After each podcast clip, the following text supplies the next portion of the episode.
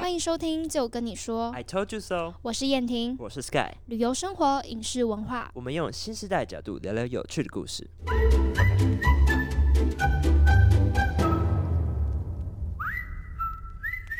欢迎大家。回到我们的 Podcast，对，我们今天来到了苗栗的院里，嗯，对你之前来过吗？我哎、院里其实我没有来过，来过苗栗，但是我很多好像蛮多朋友是院里人的，哎、但是我觉得你应该会路过。或许有，应该是有。嗯 但是我对院里蛮认识的，因为我昨天睡不着，一直在查院里的 资料。听说院里是台湾人口流失蛮大的一个城镇城镇是，吗对，是台湾前三名哦、哎、我会 常呃，我我算是我觉得我算常来，原因是因为我们家在竹南，竹南对啊，我都阿经哎嬷家在过，竹南，所以很常回台中的时候会经过，然后可能就会下交流道，然后这边走走，因为它是靠海线。那你怎么知道令子这个品牌的？我之前有买过他们的草帽，哦而且我很常戴，真的因假为的？因为对，因为它 CP 值蛮高的，然后太阳很大的时候，因为我买一个真的是蛮大顶，嗯，对，所以太阳很大的时候它可以遮阳，遮阳，对，然后又不用好擦看嗯防晒。然后又很香，那味道还在吗而？且我每次出去玩有还有味道，而且我每次出去玩的时候，我爸就会说：“哎、那顶草帽记得 戴哦。你们是全家一人都有一个吗？”没有，就是我买的。就只有你有？对，因为那是少女。那看来今天可以再多带三个回去。少 女帽 对啊，因为我很喜欢他们的编织，所以当时就是因为这样子，然后有有刚好有他们的 DM，所以就认识了令子这个品牌。啊那这次刚好我们做这样环岛记，想到他们，嗯然后很开心，今天我们可以邀请到令子的创办人嗯，来跟我们聊聊。好，我们欢迎怡雅。大家好，我是苗栗院里令子工作室的品牌主理人伊亚。哎呀，嗨，怡雅你好， 今天有什么样的心情吗？呃，就还蛮开心的，就是除了认识新朋友之外，就是感觉在疫情，就是终于可以再重新对看到大家了，这样子。哦，真的，我们是等了半年，因为我们原本预计是要六月就。应该之前就有接洽过，嗯对不原本预预计六月，然后到现在延到现在，终于可以见到人，啊然后对，面对面聊天，真的很开心。我们那时候真的是很多都敲好了，双北啊、竹苗什么都敲好，真的是因为疫情。哎、我想问，好奇问一下，你们是有被影响？有，我们整个五月十五开始，然后一直到七月中是完全不能营业，然后因为我们的所有的销售通路都在观光圣地，哦，对，全部都受到影响。天哪、 所以马上转战线上嘛，是我对，是线上也是慢慢，但是你疫情不在家，就是大家都在家，也不会想要买草帽。嗯对，在家里不用带了， 所以就那还是有种被假装在出门拍照的才会。啊可是你们是不是有一些周边的商品，例如说对椅垫啦，或是杯垫？ 对，，其实生活类商品就是销售是有提升的。嗯，对，就是大家还是会觉得在家里可能有坐垫、杯垫等等可以使用。而且有一种生活质感的感觉。对啊，对啊。哎、那请问你就是你们的品牌除了做令草的草帽之外，还有做什么样比较特别的产品？嗯，像我们其实有分草帽，但是一个主要，但是它是比较夏天嘛。对那我们其实还有主包袋类的商品，不管是什么肩背啊、斜背、侧背包，那是在生活类的产品，比如说什么安全帽内衬啊，或者是坐垫、抱枕哦套等等的。然后，但也有一些客制化，比如说你想客制化灯具啊，或者是一些特殊的花瓶类的东西，这样。其实都可以做出。对对对，灯具是像以前就是那种老家里面会照那个灯罩那样，其实就是会看客户需求、欸，哎，就比如说他现在可能都比较简洁，嗯不会太复杂，就是简单的一个直立式的灯罩，然后我们是透过令草边纹去做变化，那它透光就会很美丽。哦，嗯像那对种，小小的生活物件，会花你们很多的时间去车那个嗯，编织吗？呃，编织的部分其实就看细致度，或是工艺师他现在的技艺的，就是程度。对，那当然说，我觉得以编织来说，一定是花时间的。嗯对，那为什么会用令草这个东西来当做编织？嗯可以跟大家解释一下吗？嗯，因为其实这个真的要追溯，大概就要追溯到应该是快三百年前吧，两这么百久对好，有历史 哦， 然后讲真的要讲很明确，就是西元一七二七年，它真的有被历史记载。哦，真的啊、一对七二七哦。对，清雍正五年的时候，嗯那那个时候其实我们现在我们现在这个呃院里，它其实位在台湾的中部海线这个地嗯方。那在那个时候，其实这地方是平埔族。对，道卡斯族妇就是的所在地，那那时候的妇女她们在路边发现了野生的杂草，嗯它不那时候还没有被移植到水田里面，它就是生长在路边乱长这样。所以令草其实就是杂草，对，他以前早 期哦， 对对对，那他们就好明确哦他们就拿了这些，因为他们会用一些生活中找到元素，然后去编织一些生活中的容器啊、嗯器皿来使用，不仅是令草。嗯所以那时候他们就开始拿来编织，就有发现说，哎、这东西蛮韧，蛮有韧度，就是不太会断掉。嗯对，然后一直到后来才发展出说草席这个产品，不知道大家有没有哦听过？有有有，对，席放在阿制嬷品家都会对有。对对，放在硬板床上面的草席类，那那个时候其实已经是大概清末那个时候了。哦，对，那其实到那时候才真正发展成一个比较有产业形态，就是草席有在做买卖，嗯有在做销售的形态。那一直到了大概日治时期，那个时候其实是因为呃。日本人他其实非常喜欢，就在意手工这件对事情嘛。那他们其实有戴帽习惯，那时候嗯哼台湾哼还没有。哦是这样子。，对，然后所以那个时候他们是请呃请人委托人家拿西洋呢帽的造型，嗯然后嗯请嗯台湾的妇女照着那个造型做编织。哇，对，所以才开始有了草帽的兴盛。那那时候也开始做外销所以当时日本也还没有戴草帽这个习惯啊、那时候有已，他经们有已经了有，但是他们那时候戴的比较多是别的材质，候，哦，但是他们那时候发现了台湾的材质，它有吸湿排汗的特性。哦，，对，这么那酷跟他们日本的榻榻米用的令草其实材质特性不太一样，嗯那他们就发现了这样子的一个状况，他们就觉得，哎、那台湾的这个东西真的很适合做亲肤的商品，哦所以除了席制品啊、草帽之外，可能还有什么木屐点嗯啊，就开始发展，所以那个时候就变成我们的呃，算是全盛时期吧。嗯那几乎所有的呃编织品都是以外销为主力，哦差不多日治时期对的，时日候治时期。那尤其是大概一九二零到一九三零那个时候，哦，对，我记得以前日本人就是日本男生绅士都会戴一个草帽，对我对阿公那时候好像也会，电影里面好像也蛮对啊，就感觉对对很酷、很轻松的样是，嗯子。哦，原来就是从这个地方发起，然后就是这样销回去的。对对对。哦，那令草这个东西为什么它特别好？嗯，你说跟其他的品种不太一样，是为什么？嗯，我们其实那时候是去有看了一些日本那时候留下来的农业调查研究，嗯他发现说，哎、只有在我们台湾的大安溪以北、苑里溪以南，其实嗯是一个非常明确的坐标，就在这个范围以内，它种出来的令草，它的吸湿特性比一般草还要高，它会哦吸水汽，汗水之类的。然后再来就是它的韧度，就是它不会因为我们就是要编的比较细致，嗯然后去处理它之后容易断裂，并不会。嗯对，然后再来就是它不会因为晒太阳而脆化。哦，对，这个是蛮蛮优势的一个点，因嗯为大部分的草类或者是塑胶制品，它不能够长期处在阳光曝晒对，它之会下。硬化、对脆化对。对，所以其实这个这个优势是只有我们台湾的这样子的一个种在特定地区的草种才有，而且它的香味也是你在其他地方种，它香味不持久。哦，对，然后后来我们发现说，哎，有可能是因为我们第一个地形、气候啊、纬度、天气、风向各种因素的的影响，导致于像日本人他们在日本境内其实也把草苗移过去种出来也不一样。哦，是这样子哦。所以这里就是真的是很天时地利人和。对对对。那所那以，所以我的我的草帽是不是要很常带出去，让它晒太阳？对，尽量晒太阳。 它对，颜真的啊色会改变，然后香味会一直持久。那通常就是一个草帽这样，它的寿命大概是，如果每天都戴的话，嗯，其实我看到很多人说，他以前的时候买，跟那种老店家买，戴了二十几年，还有人拿过来说这我戴了二十年，哦所以是真的是会不会照顾的问题，就是你有没有在使用。其实嗯这个东西就是你有在使用，你不用特别保养它。哦，是这对样你子。就是一直戴，它会越来越光滑，它有点像随随着你的个性，然后去变化自己这样。嗯，对，那你的一定很外向咯，什么意思？ 你的个性，因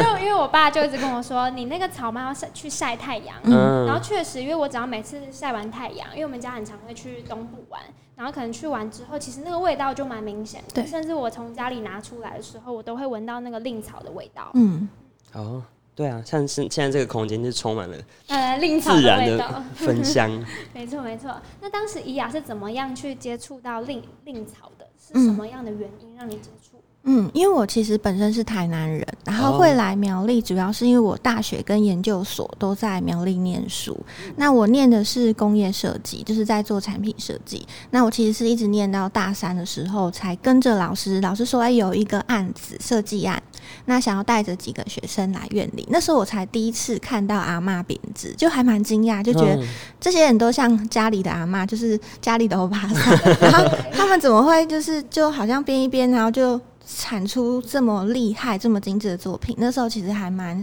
觉得好神奇哦，对，哎、我就是被感动了。我那时候就是去买那个草帽，就是因为看到有一个阿妈在那边编织，嗯，然后我就觉得哇，让我想到我阿 妈，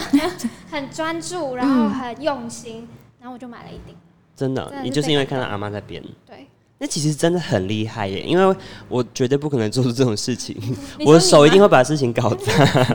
因为它那个就是要炒这么细已经很细的三角形，然后再把它剖一半，对嗯对不对？剖成三面，然后再把那个切开来，很细很细，然后再把一个一个交叠交叠交为什叠么。啊哎、你很专业，因业为，我昨天熬夜的，我有点吓到 哎、因为其实我发现这个产业好像其实蛮真的蛮久的，然后其实网络上也蛮多资料，像我昨天已经看到一样， 不知道是几年前的影片，嗯那你在练习那个车工的时候是有有应该是会练很久吧？就是呃，编织的话，像以编织来说，就是我到现在我还是只能编很基础，就是真的就是没有办法像阿嬷那样子，哦他们那种几十年的年资，然后从平面到立体到很单纯的素面到各种花样。那我现在是有办法跟他们沟通，因为我会基础的，然后我也知道说技术性在哪，但我还没有办法像他们一样成为是一个工艺师的这样的概念。对，所以我还比较偏向是在做行销或设计的这个面品向，牌管理嗯，觉品得牌管理。哦，那当初可以大概跟我们解释一下，就是教授怎么样跟你们提出这个，然后你又为什么会被他吸引吗？嗯，其实那时候老师来，其实他们比较单纯是说，我们用设计系学生的角度来嗯看说，呃，令草这个产业还有没有办法更新颖的回到大家的生活当中？因为那个时候面临到就是，好像是大家印象中令草就是阿公阿妈才会用，对，你不会想要戴令草帽或是背令草包包，因为那个时候的设计或什么没有就是那么的丰富，嗯所以才想说，哎、那学生进去到底有没有用办法用创意这件事情来来就是去调整？对但是后来做着做着，我其实因为那时候。呃，一年的案子，后来其实我又到这个地方来打工，嗯就学生嘛，我就觉得那我就觉得手作很有兴趣，又像自己家里的阿妈，我就来打工。我发现了，就是每天跟这些阿妈一起工作，然后我意识到这个产业不仅仅是只有呃设计这件事情而已，嗯，呃，那时候我我举个例好说来说好了，那时候打工我有一个工作，就是我要帮阿嬷，就是在有很多游览车来借厕所的时候， 就是社区活动中心，然后我就要帮他们把作品放到一个长桌上面卖，嗯然后我就要跟大家说，哎、这个是我们在在地手工做的令草编织的东西，然后请大家欣赏或购买。那很多人看了就说在那里家鬼。然然后我我就会说，哎，这个是因为阿嬷，你看阿嬷在旁边做编织，她很辛苦。她说，哦二零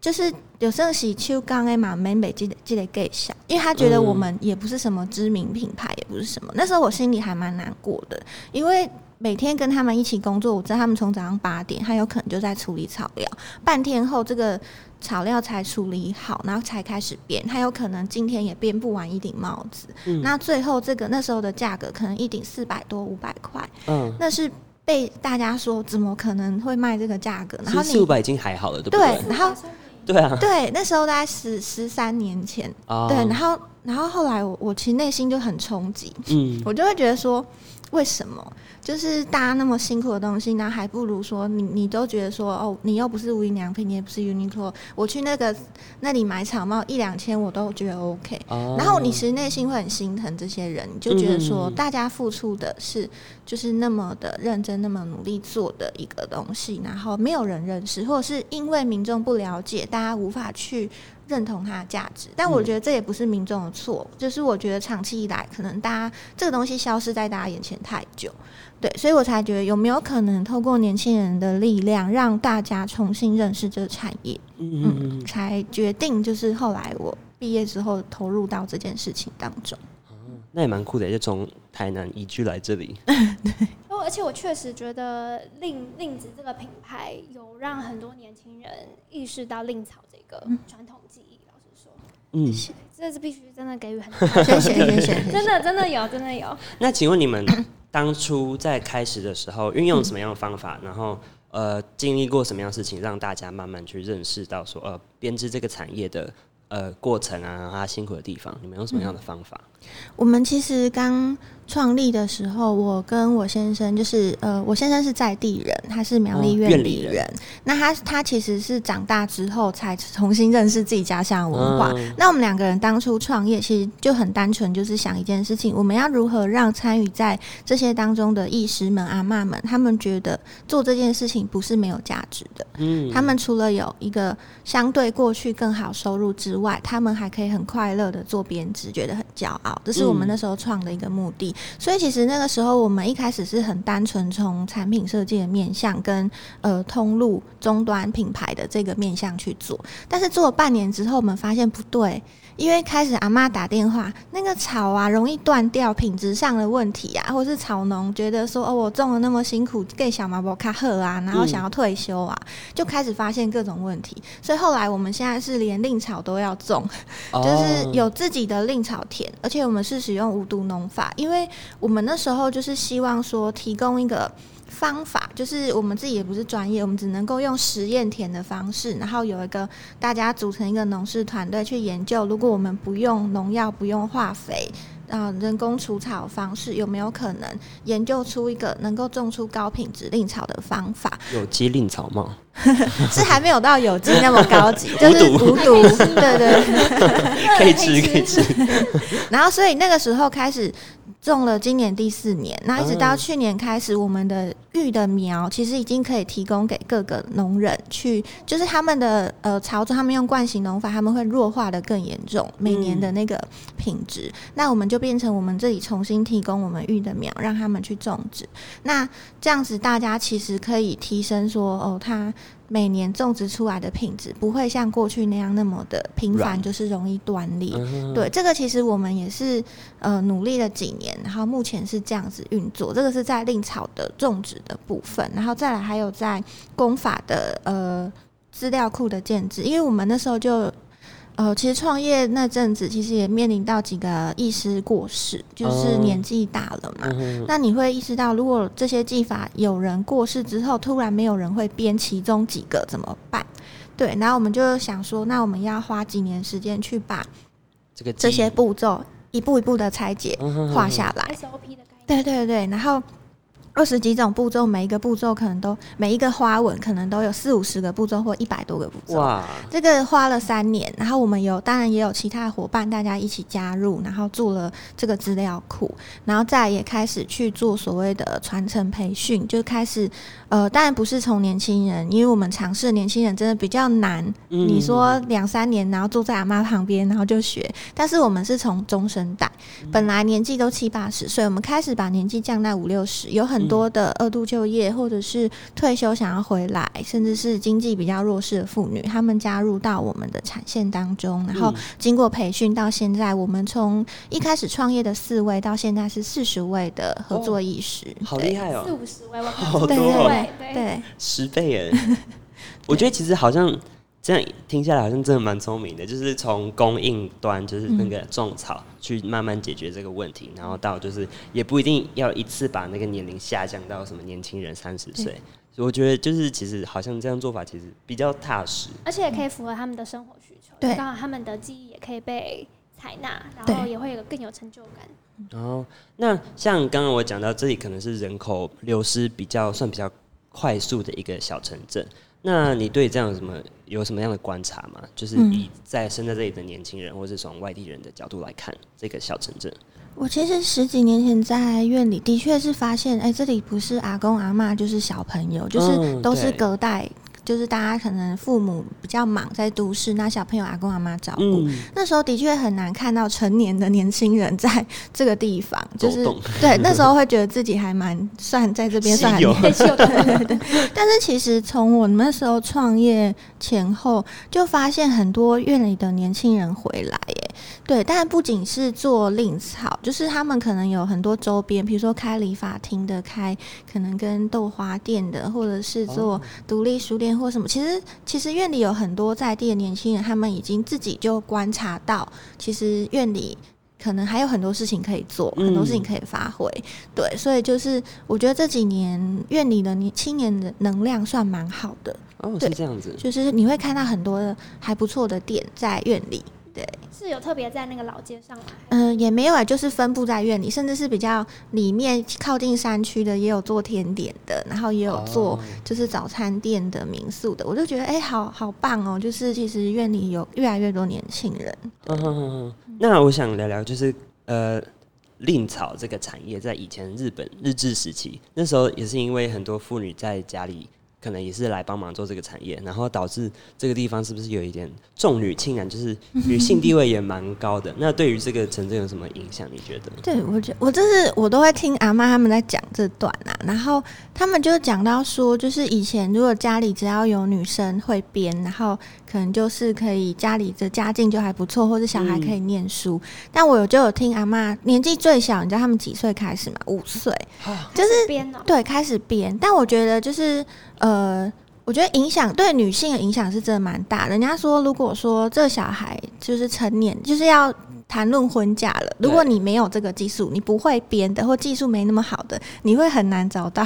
婆家。对。哦对，就是说，哎、会编的技术好的聘金会比较高。嗯对，然后他们就会分享这件事情。那我觉得还蛮特殊的，因为其实那时候的台湾早期社会是真的是比较重男轻女的社会，但是在这个产业当中是很特别的。嗯对，会觉得家里生了一个女孩，哎，不错啊，就是多了一个编织的人力这样。嗯但是另一方面，其实我也有听到一些比较就是感伤的，就是有阿妈跟我分享说，他们家里好几个兄弟姐妹，那因为她是老大，她是女生，她就五岁必须要出来分担家计养家，五岁然后就开始要变令草，所以她是家中唯一一个没有办法念书的孩子。然后我听完，我就他每次讲到都眼泪流出来，他就说他真的就是好，就是好想念书哦，这样子啊，对啊，那感觉好像是好事也是坏事哎、就是我觉得真的有正反两面这样子，对啊，好像嗯正面就是给女性或是给就是这里的人一个机会，可嗯是另一方面又把这里的人定型成就是啊，你就是去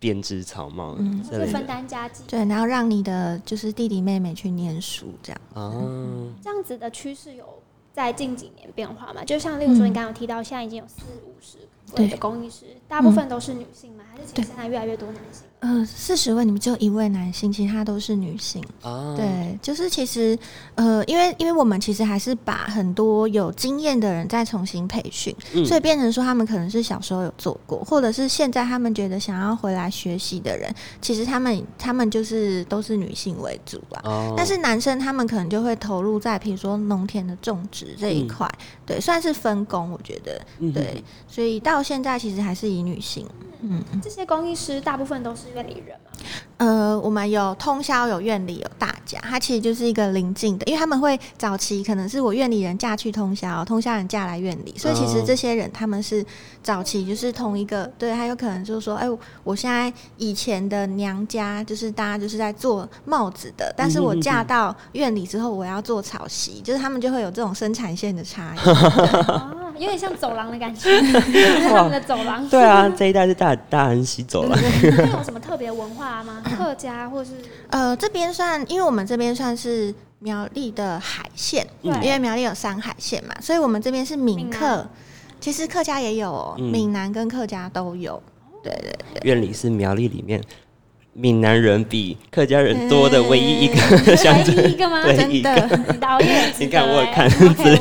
我有一个姿势了，厉害 吧？对，那请问就是你刚刚有讲到说把这个生产线直接把它年轻化。那我之前你们有在对一些年轻人开一些不同的编织课程，有这样的课程活动是吗？呃，我们是有比较多是针对比较体验式的，就是短哦期，因为嗯嗯呃，我们会觉得说，与其一直在网络上或者是展览时候跟你说这东西有多难编，不如你自己来自编一己个来试吧。试看。嗯， 对，这很多人参加完，他说我真的觉得我一定要买一顶帽子回家，嗯就哼是太值得了。对对，然后我们其实还有另一种，就是除了编织以外，我们带着大家从田里开始，就是嗯不管是有从插秧开始，从收割、曝晒、整理草，嗯其实你经历过其中一个环节，你都会很珍惜的。就是你就会特别珍惜这原料，嗯原来从编之前他就已经这么辛苦了，嗯对，所以透过这样一连串的体验课程，其实呃，我觉得越来越多人能够感同身受这些意识吧。对。嗯，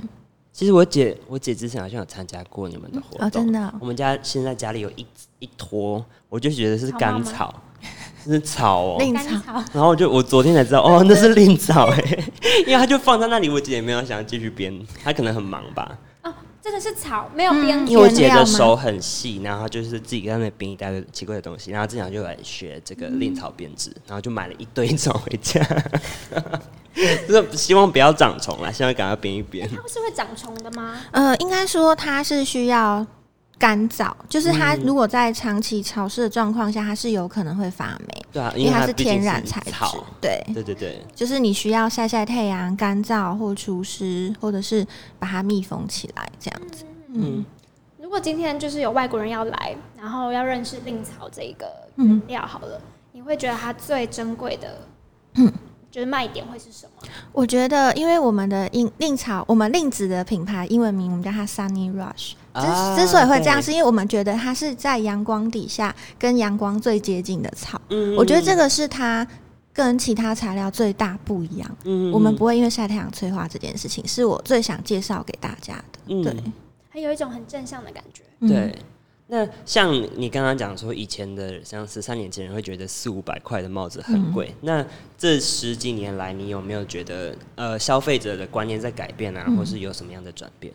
有我很常听到消费者说：“你们怎么卖这么便宜？”然后我听到的时候，我真的觉得快哭 了。就是对啊，那现在售价大概是多少？现在售价从大概一千一千多，我们在地价有到一千三，那市场一五八零一直到三千多，嗯那有到非常极细的，我们现在有推出一个五千多的，嗯就非常细哎、致。你猜我买几千？一千二、三千两千。哦，那算、但嗯这算蛮会欣赏的耶，中对间。等级的是有品味。对，就是现在的人，大他们会开始去重视说，因为他们会开始比较。虽然说有一千多，可是很多人看到两千、三千，他会问为什么。我觉得会问为什么这件事情很好，因为他们有想要理解嗯为什么会有这样子价格上的差区异分？那当我们说明说是一些细致度、工时的差异的时候，他们会觉得很合理。嗯所以我真的觉得很感动，就是现在的消费者他们是愿意聆听，而且他们重视文化，或者是重视就是这个工艺的延续，嗯，那五千到底是怎么样子可就以？非常细。就是像你刚才讲的那个步骤，去把草剖开，这个吸草步骤，它把它编织的非常非常的细致，然后这个是非常靠眼力之外，你在草料处理，有时候草料处理的过程会断裂，因为太细了，哦，对，所以这个工时会非常长。所以它那个草的材料成功率也不高。啊对，就是它非常细致，然后很柔软，做出来的成品那它是做出什么东西比较一多？样是草帽。一样是帽子。对，然后你就可以看到从一千多、两千、三千到五千多，它的那个等级的变化。哇，对那五千的那个工艺师可能真的很厉害耶。嗯对，就是就是会变成说，它早期都是做比较细的，嗯因为我们不会特别说你做粗的是不好，做细的是好，而是他们本身早期他们就有分不同的生产线或不同的需求，所以从以前他们就这个人就负责做偏细的东嗯西。那但是只是说现在那些人很少，因为以前做偏细的人，他随着他年纪增大，他的眼力会下降，嗯所以嗯能够做那么细的人是越来越少，越来越少。很哎珍像贵耶。像那个最细的，哎然后多久？他们自己是说有可能五天，有可能六嗯天，哦就是比我想象这中可还能快。更比我想象中快。真的吗？但他们就看一天不一定说是做满几小时，他们可能会讲一个大概，嗯因为休息每个人速度是不一样的，对。那感觉值得投资耶，你不要买我刚以为是做一个月，哦一个月的话是草席 啊，就是很大的草哦，席。面积比较大一点点。对啊 OK，哦，所以帽子其实基本上都是一两天的编织时间。对对对，如果要看不同粗细，那从一天到五六天都有这样子。嗯，在婆那个草料的时候是用机器吗？还是用缝衣针手工。手工，对，因为令草每一根粗细都不一样，而且每一个人，你跟他说你要编同样的粗细，每个人的草料处理的，就是最后的成果都不一样。嗯因为每个人我们讲所谓的叫做秋楼，这个秋楼就是我只要看这个作品，我就知道这是谁做的，因为每个人有每个人的个性，他会对对反对映在作品上，所以他们必须要自己处理草料。如果别人帮他处理好，他会说。你这这料不好，就是他们会吵架，所以他们最好是自己做。啊，好像有那个感觉，那个画面。就也不一定是不好，只是他们的个性就是不一样，对就对对了对阿妈个性也不一样，运作方式。那所以草帽这个东西，编织这个东西，其实这根本是无法用机器来做的，是吗？对，应该说，呃，当然说有些材质他们有用机器去生产，就是嗯帽子类商品。但我觉得令草它的手工编织跟机器不一样的地方在于，我们是上下编织，它变化出来的纹样非常多元，嗯几十种纹样，甚至有人可以把。那个呃，书法字体编上去，这个其啊天哪实是存在于脑袋里，但是你没有办法把它写成一个程式，用机器的方式去嗯做这件事情。对我觉得这是最最不一样的。嗯，你们现在做的产品越来越多，然后消费者应该也是越来越多，也是因为这样子，所以你们有搬迁过吗？搬家？嗯、对，我们其实现在位位于我们呃刚创业的时候是在老街上面，就是天下路老街，但后来也因为我们空间的需求增加，我们想要有呃独立的教室啊、办公空间、仓储空间，所以我们搬到了一个有五层楼空间的新的门市，是在呃二零二零的一月的时候搬过来，也快满两年了。哦对所以这边我们现在做的是平常可以让别人来上课，对，来上课的，嗯，嗯嗯层楼哎，对真的很是租吧？租租这个的空间，对。哦，那这一个一一次课程大概可以是几个人？我们大概都招收比较舒服的状态是十五个人，哦，这可以三 十五个。可以可以十五个人。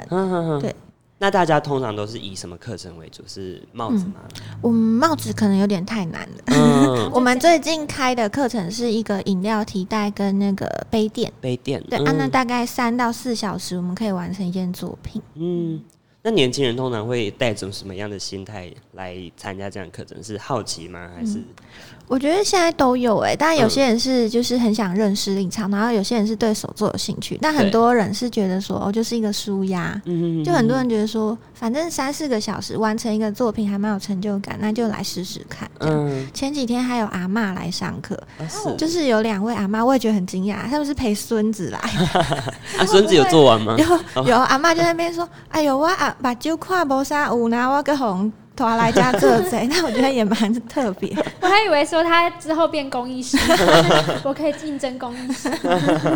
觉得蛮特我别。觉得编织这个产业在在台湾也算蛮特别的一个技艺，像英国，像那个奥运的时候，不是要看 Tom Daly 在那里织毛啊线，感觉就很像台湾的织毛线的感觉，就是大家可以心很静的心平气和在那里编织东西。哎、这这些来参加的人啊，有没有他们大概是怎么样得知你们的嗯品牌的？有有调查过吗？嗯，其实大部分就是网络跟就是我们前几年其实比较在疫情之前比较有每年都会有所谓的，比如说参加台湾文博会，或者是在呃办一个主要的展览。这样子，那今年是我们在年初，其实，在华山有办期间限定店， OK 嗯我们其实透过这样的方式，其实就有累积了一些粉丝，然后他们会帮我们去互相介绍。啊嗯文博会这次你们有参加吗？今年文博会我们其实是呃参加了是比较纪录片式的嗯的，我印象中有看到你们有我们是刚好在那边有期间限定店，然后在呃就是展区里面又有拍摄我们的纪录片片。吗？对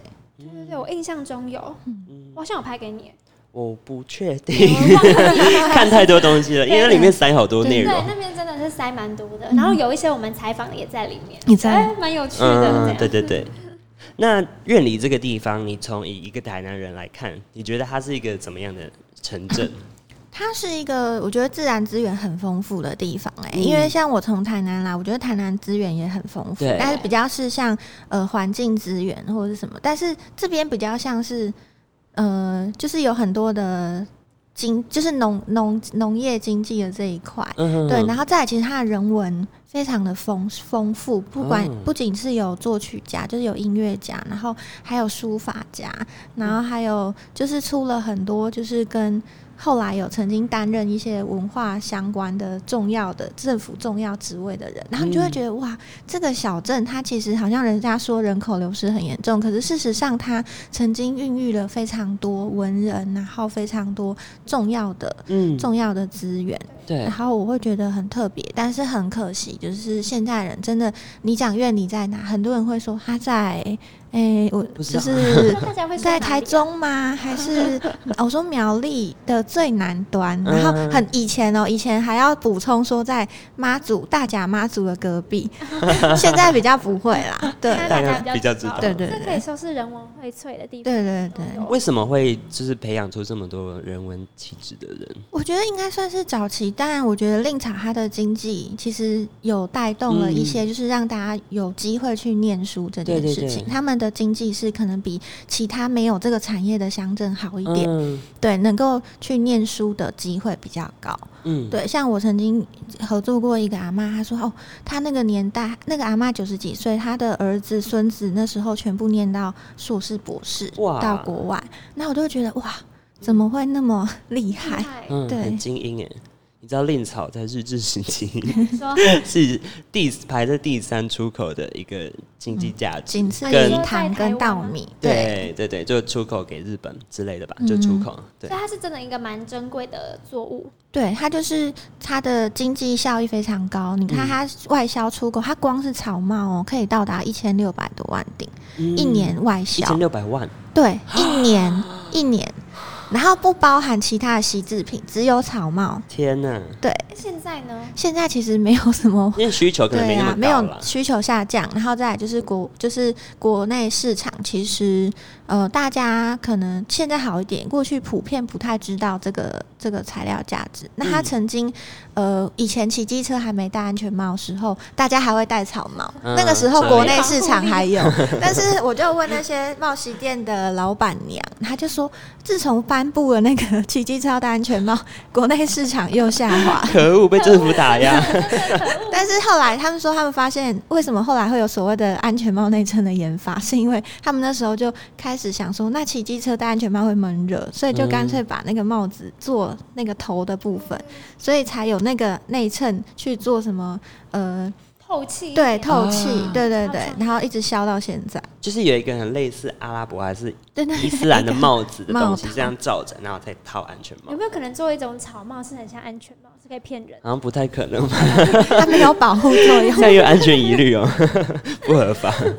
所以其实令草这个产业为当地带来蛮大的影响耶。嗯那你在呃这个地方令呃不是令草，对不起， 院里有没有什么推荐大家去逛逛啊，或是有什么值得大家去欣赏的一个景点，或是一嗯些店、店家？其实院底下很多年青年店家，我们都会有一个就是美食地图，就是有很多美食类的嘛。嗯哦联当然，盟除了咖啡厅啊，除了就是我们的豆花店啊，或是嗯独立书店之外，其实呃，像我们院里的那个。